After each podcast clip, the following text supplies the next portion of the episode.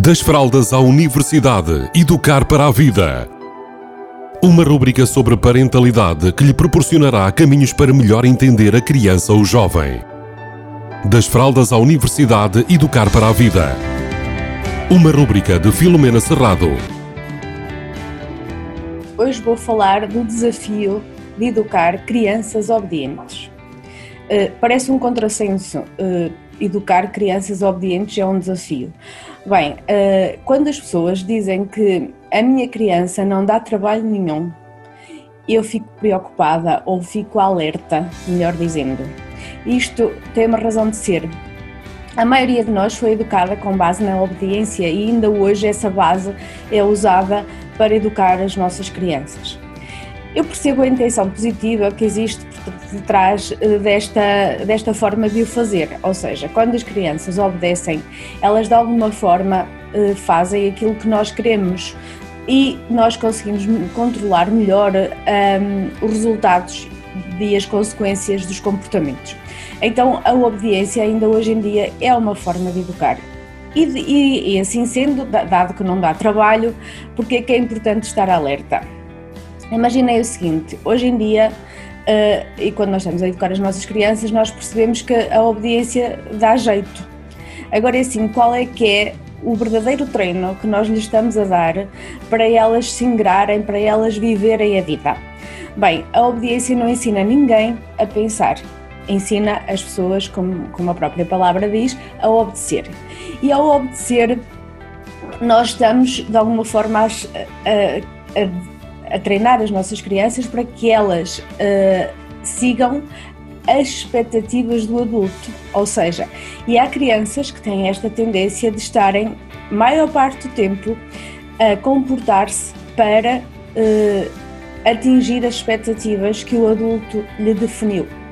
Então, quando isto acontece enquanto crianças, isto até parece muito interessante. Agora vamos pensar isto na vida adulta quem é pai, mãe, educador, imaginem os vossos filhos ou filhas a obedecerem, eh, quando chegam à idade adolescente, adulta, a obedecerem aos outros. E mais, quando as crianças são demasiado obedientes, elas estão muito fora delas mesmas, muito fora da essência. Então é muito mais provável que elas tenham alguns problemas de autoestima na idade eh, adolescente ou adulta. Isto porquê? Porque elas não estão a olhar para elas, a olhar para aquilo que lhe faz sentido. Então, a minha proposta é nós também treinarmos as nossas crianças para elas terem uma rebeldia equilibrada. É claro que uma rebeldia exagerada uh, é tramado e também é um desafio enorme no, caso da educação, mas aí estamos todos alerta e todos disponíveis para corrigir. Quando é a obediência é que é mais complicado. Então, como é que nós podemos treinar a rebeldia equilibrada. De alguma forma, estimulando as nossas crianças a fazer escolhas, estimulando as nossas crianças a perceber o que é que faz sentido para elas, o que é que realmente é importante, o que é que realmente elas querem da vida, independentemente da, da nossa vontade ou daquilo que nós entendemos que é o correto. E mais ainda, nós podemos tirar um bocadinho de proteção e dar-lhe um bocadinho de competência para arriscar. Ou seja, mesmo que nós saibamos que um determinado comportamento vai dar um resultado menos favorável, se ele for eh, razoável, ou seja, não causar nenhum problema muito grave, conseguirmos deixar ir, deixar que a consequência do comportamento aconteça. Para quê? Para que a criança aprenda também a ter as suas próprias soluções e assim aprenda a arriscar, a, a ter os resultados do risco e a saber gerir esse resultado.